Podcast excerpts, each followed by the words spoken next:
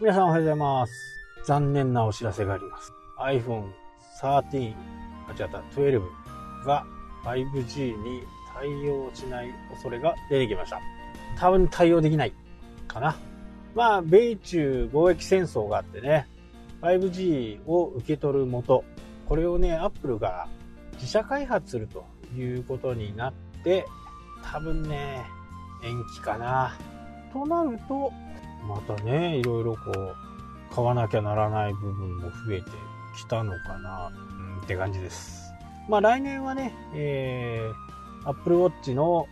シーズン6、シーズンって言ったのかなシリーズか。シリーズ6は買おうかなと思います。これでね、3、5、ん？違う違う。今持ってるの4か。2、3、4、6なので、え今後は、あの、偶数、偶数シリーズ、4、6、8、10みたいなね、えこんな感じのスパンで変えていこうかなというふうにね、思っております。まあ、ほんとね、アプローチどこがいいっていうと、ここがいいっていうね、突出したところがあまりないんで、これよくね、あの、ウェブの世界でも言われることだと思うんですけど、まあ、どんな時もかな。人間としてかな。平均点だと、平均点よりはいってるんだけど、他のね、やっぱり、ウェウェブララ、ウェ、ウェアブル系のね、言いにくい。よりはね、断然いいんですよね。その連携とかそういったものを含めてね、全然いいんですけど、ただ、じゃあこれをね、うまく説明しなさいっていうふうに言われると、うんなんと説明していいのやらという感じですね。なので、こう、ウェブとかは、その、一番ね、得意としているものを、まず出していこうと言われますよね。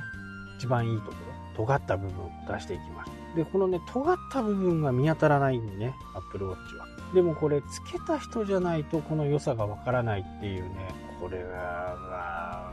ここがいいっていうの、なんか他のね、ものをわーっとこう比べてやるよりも、やるところがね、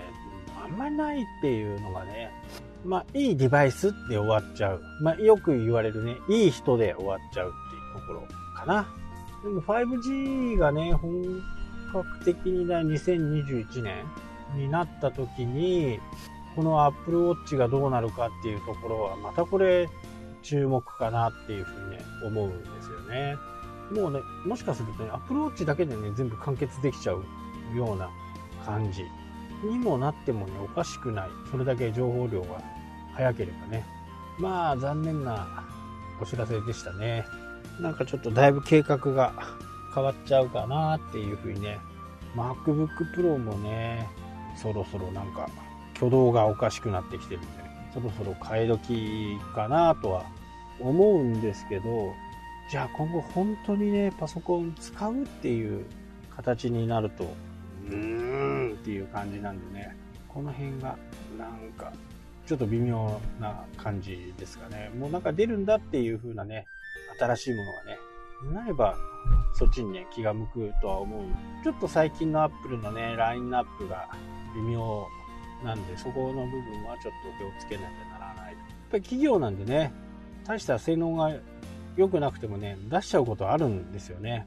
そこはちょっと注意が必要かなと。こうなってくると、Android がね、一気にこう、構成をかけてくるような気がしますけどね。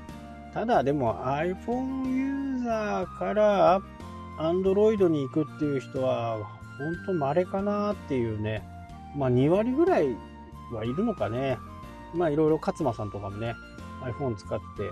Android にしたっていうことを言ってましたけど。ただ、もう Apple の方でずっともうデータが残っちゃってるんで、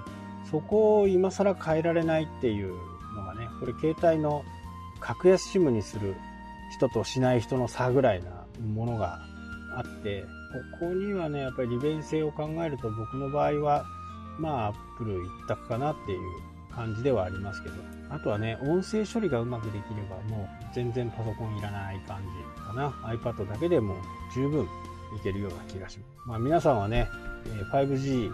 になるとね、どんな風に世の中が変わるのかなっていう、ちょっと想像して、いろいろこ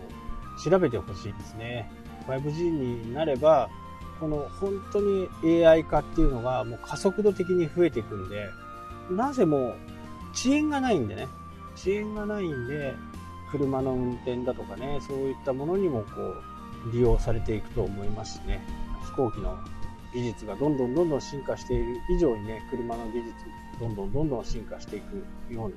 感じます。あと、あのー、新しいコンテンツこう将来的において必ず起こること。例えばもう東京オリンピックはね、もう今年の7月からスタートしますよね。で、それに向けていろいろこうコンテンツを書いてる人とかにはアクセス集まってると思うんですよ。で、これと同じようなことが、まず大阪万博で起こるでしょその次に2030年東京、冬季の札幌オリンピック。まあこれ、バッハ会長もね、相当さ大丈夫だよっていうようなね、押してるんで、これ間違いなくね、札幌行くと思うんですよね。あと新幹線が来るでしょまあ札幌の市内もね、いろいろこう札幌駅の再開発とかも進んでね、新幹線を迎える準備が着々とできてますしね。この辺に向けてね、コンテンツをこう揃えていけば、まあ30年の1年前ぐらいからね、ぐーっとアクセスが伸びていくのかな。だ将来起こり得ることに関してのコンテンツを書いておくっていうことは、まあ、非常に大切です。で、僕なんかもね、あのー、マイナンバーの動画は結構見られてますね。で、それが見られてるもんだから、次の動画、そのマイナンバーカードを作って、コンビニで取得してみたっていうのをね、また作ったんです。で、それは関連動画としてね、横に出るようになればいいかな。あと、終了のカードとしてね、こんな動画がおすすめですよっていうものを出しておくようにしようかなとね、えー、作戦を持ってます。なので、こういろいろ、いろいろ次の動画をどう見てもらえるか。まあこれよくブログでもありましたよね。ブログの中に自分が読んでほしい動画をこう入れておくっていう部分はね。これは結構重要かなっていうふうに。ブログの場合は、こう内部リンクで滞在時間を上げるっていうのは目的ですけど、YouTube の場合は次の動画も見てもらうというふうなものがね、目的の一つとしてあるんで、まあ、視聴時間を長く見てもらうと。そんな感じでね、え、作って今実証中ですんで、春ぐらいにはね、これをちょっと皆さんにね、こんな感じでできましたよっていう部分を報告できればなというふうに思っています。はい、というわけでね、今日はこの辺で終わりたいと思います。それではまた。したっけ？